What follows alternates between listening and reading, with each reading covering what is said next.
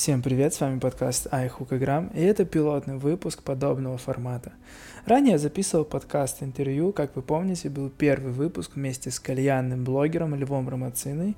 Думаю, что прошлый формат я все-таки буду развивать, однако он требует больше сил, времени и средств на создание и продакшн. Данный подкаст записан при поддержке сети магазинов Hookah Time Shop. Большой ассортимент и низкие цены, доставка по всей России от 6 тысяч рублей бесплатно, а по промокоду INST скидка 10%. Темой сегодняшнего подкаста будут проблемы маркетинга в кальянной индустрии. Я решил поднять эту тему, так как на последнем Hookah Club Show я не услышал ни одного спича на тему маркетинга в индустрии. В сегодняшних реалиях невозможно представить себе запуск какого-либо проекта без маркетинга. Но почему-то по сей день бюджеты на маркетинг кальянной индустрии крайне ограничены, но что еще более удивительно, это ограниченность людей, работающих в маркетинговых отделах. Давайте для начала разберемся в определении маркетинга. Википедия говорит нам, что маркетинг – это деятельность компании по удовлетворению рыночных потребностей – то есть бренд выявляет потребности рынка и путем разных рекламных интеграций удовлетворяет эту самую потребность. Также маркетинг – это управление взаимоотношениями потребителя с брендом. Что мы имеем на выходе? В силу того, что кальянная индустрия молода, потребности ее рынка не так ясны, как кажется на первый взгляд. Я более чем уверен, что примерно 50% экспонентов на последнем Hookah Club Show в следующем году просто исчезнут. И это связано с тем, что большинство брендов не могут выявить потребности кальянного рынка.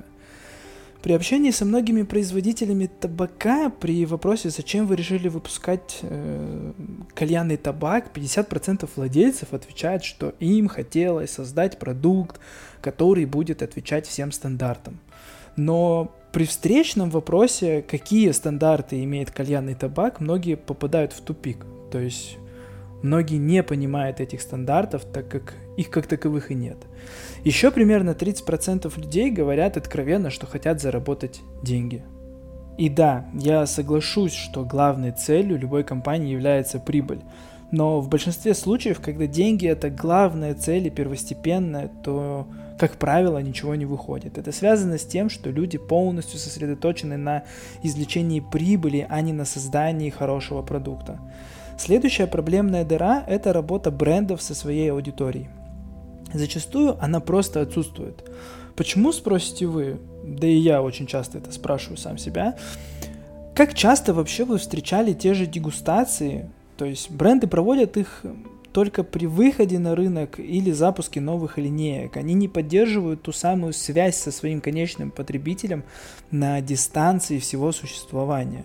Дегустации начинают проводиться только в тот момент, когда в каком-то регионе очень сильно падают продажи, и бренды пытаются лишний раз напомнить о себе, поговорить со своей аудиторией и, так сказать, возобновить, то есть вернуть те продажи, которые у них были путем этих самых дегустаций. Брендам в разы проще рассылать блогер-боксы, чем работать с конечным потребителем и отрабатывать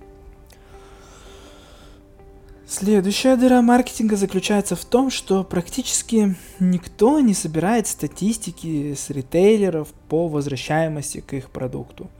Все крупные ритейлеры имеют хорошие CRM-системы и могут предоставлять выгрузку по таким фильтрам, как первая покупка и возвращаемость. Но никто этого не запрашивает и никак не анализирует. Бренду кажется, что все окей, если ритейлер регулярно закупает пару тонн и продает их в своей розничной сети. Невооруженным взглядом кажется, что все окей. Но если копнуть глубже, то можно увидеть, что условно 2 из 10 людей вернулись за каким-то брендом после первой покупки. Но представьте на секунду, если бы бренд отрабатывал возражения и причины невозврата, фанатов стало бы в разы больше.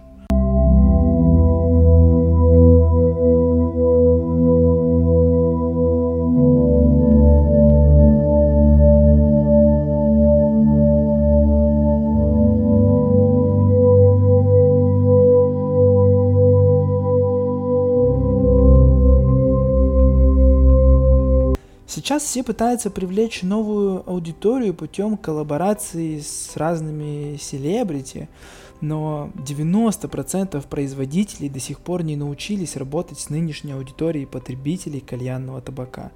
Отсюда каждый год рождаются десятки новых брендов, которым кажется, что они способны удовлетворить всех и каждого, но на выходе зачастую они тешат только свое самолюбие.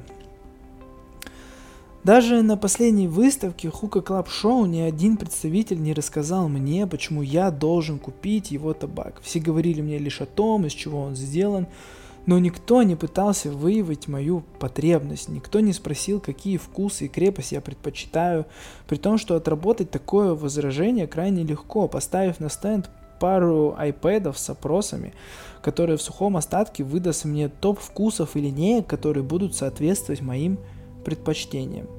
Бренды поголовно ноют о том, что на них давит закон о рекламе ФЗ-15, но этот закон никак не распространяется на возможность построения грамотной коммуникации между брендом и конечным потребителем. Все воронки продаж, а это на секундочку тоже часть маркетинга – как правило, ложатся на плечи ритейлеров. Оттого многие продукты просто не попадают на полки магазинов, потому что ритейлеры не готовы делать маркетинг вместо брендов. Да, очень часто мы можем встретить, как бренды предоставляют какой-то свой мерч для розничных магазинов при открытии новых точек, но это не та точка входа знакомства массового потребителя с брендом, которая должна быть последнее время я очень часто встречаюсь с представителями брендов, и многим кажется, что их маркетинг заканчивается на страничке в Инстаграм и прикольных видосиках. Я согласен, что контент это прикольная вещь, но контент ради поржать не рождает продажи, на мой взгляд. Например, почему я считаю коллаборацию Дафта и Моргенштерна удачной? Потому что данный продукт вызвал эмоцию абсолютно у всех, негативную или позитивную, неважно. Выстроить подобную коммуникацию через вагончик хайпа при должном бюджете не так уж и сложно. Но давайте откровенно, у скольких брендов помимо концепции есть миссия или постулаты, на которых основан бренд. Вы ведь понимаете, что миссия, которая звучит «мы создаем хайповый продукт», это полнейшая хуйня. А у скольких кальянных брендов есть ценности, на которых держится их бренд –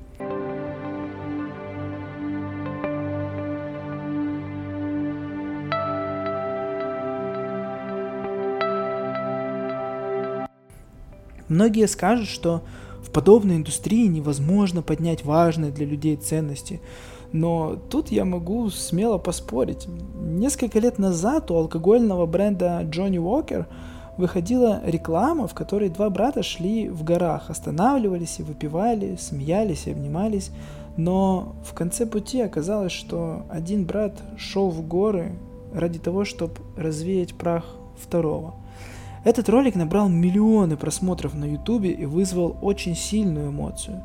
Эмоцию, основанную на близости с нашими друзьями и братьями, которых нет рядом.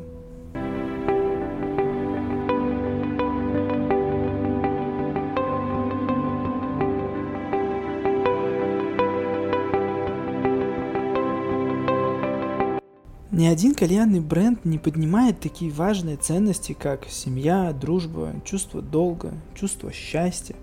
На вагончике хайпа ведь далеко не уедешь, а строить маркетинговую стратегию через секс, как это делает, например, элемент, это ведь так легко, но так глупо. А почему глупо, спросите вы? Потому что построение маркетинга через призму красивых телочек очень легко. Мы все трахаемся, но точно так же мы видим тонны рекламы, построенные через призму секса. Оттого эта реклама не западает нам в сердца. Для нас секс это уже что-то размытое и крайне доступное, а значит подобная реклама не нагружает наш мозг раздумьями, как это могла бы делать социальная реклама или реклама, которая поднимает важные для нас ценности.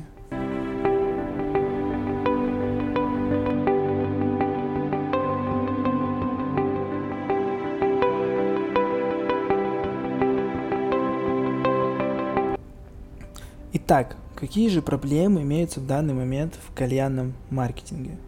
Первое. Отсутствие работы с конечным потребителем. Второе. Отсутствие обратной связи с этим самым потребителем. Третье. Невозможность анализировать свои продажи после выхода продукта в ритейл. Четвертое. Неимение ценностей и миссии бренда. Определенная индустрия развивается, и мы это видим, но сколько еще табачных брендов должно быть запущено и в дальнейшем похоронено, чтобы бренды начали думать об этих проблемах и как-то их решать. С вами был Айхук Играм. Спасибо, что дослушали до конца. Не забывайте рассказывать об этом подкасте своим друзьям и знакомым. Всех обнял и до встречи. thank you